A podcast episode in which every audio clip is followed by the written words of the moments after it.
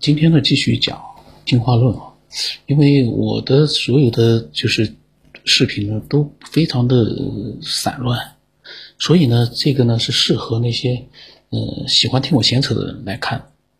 然后呢，就是一边看的时候呢，可能会有一些人会有自己的一些想法，都可以把它分享过来。呃，然后呢，就是呃分享过来的话呢，嗯，就是那个大家通常都用的吧，呃，X。五三四七八五八四五，有兴趣的话呢，都可以通过微信把它分享过来。呃，然后视频和语音、文字都可以，但尽量的是文字和视频，因为现在视频呢，我可以把它剪辑到我的这个视频里面去。然后呢，就是关于对称，上次我扯了两集呢，其实呢，嗯，非常的凌乱，但是呢。大家其实只要听到的是一些自己感兴趣的一些点就可以，有了那些点，你就可以产生很多的一个思索。呃，说到对称，那既然对称这个事情呢是一个很难解释的事情，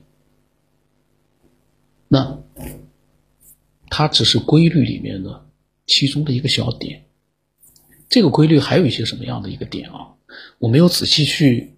事先我没有做任何的准备啊！我现在临时的话，嗯，我在想的话，还有一个就是生命的繁衍方式，就是说，一个生物它都有一个生老病死，会衰老，到最终会死亡。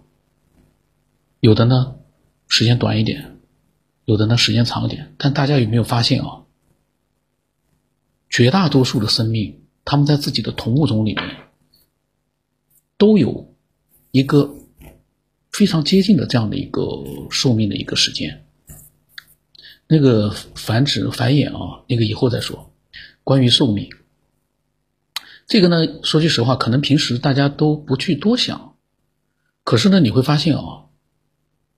比如说，一只狗可能十八岁就是它的一个差不多一个极限了，很少有活到十八年。十八年相当于估计我们都相当于一百岁了。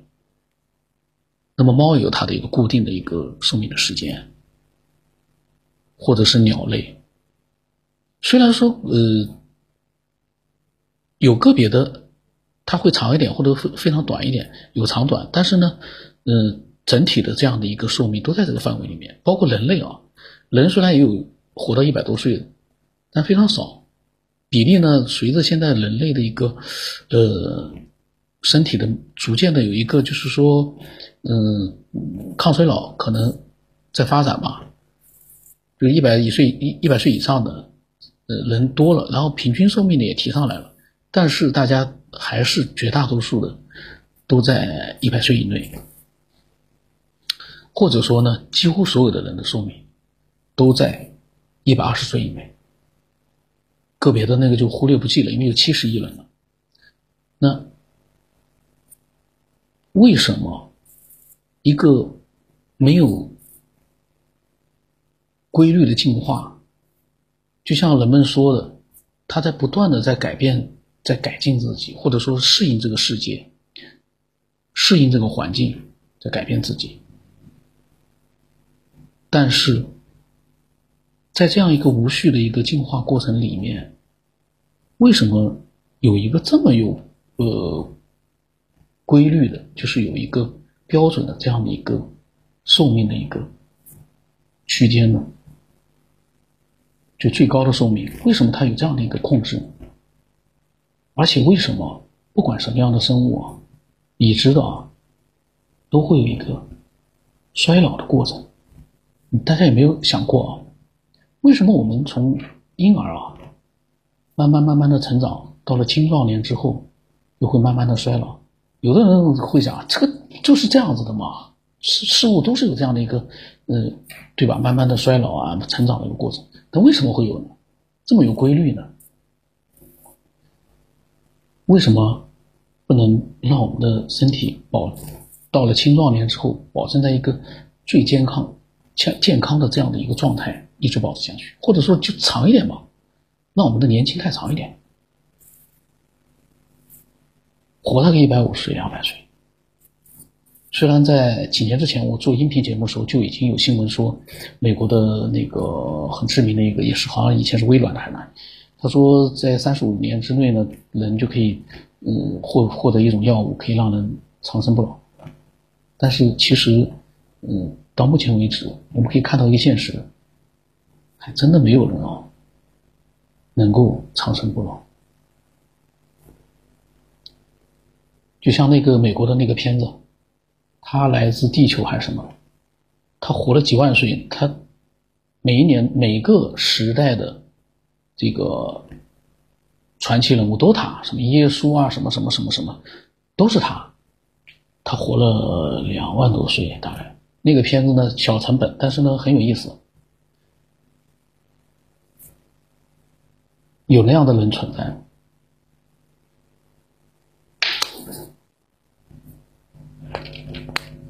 至少在我们的每个人的视力所及范围里面，你看不到，能活到一百岁，其实长命百已经要长命百岁了，已经非常牛了，非常好了。但是那是在一个非常衰老的情况之下，极少数人健康一点，但是基本上身体已经衰老了，很厉害了。为什么会这样？从科学上来说，科学家他们在做研究，可以呃观察到你的身体的衰老的成长的过程，他能观察到。可是为什么会有这样的一个过程存在？这个问题谁能回答？既然我们能从婴儿长到青壮年，那我们为什么不能保证青壮年的时期长一点？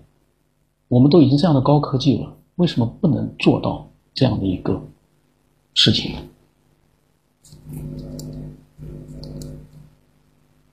这个时候有很多人说了：“那你不是什么也没说吗？你又不知道。”那科学家在做研究呀，这么复杂的人体，我又回到一个问题了：你相信它是自然而然的？人类是自然而然的进化出来？像我们这样有智商的、能互相唠嗑的、有思想的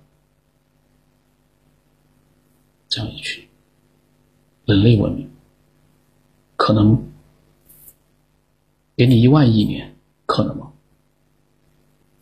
大家可以想想啊。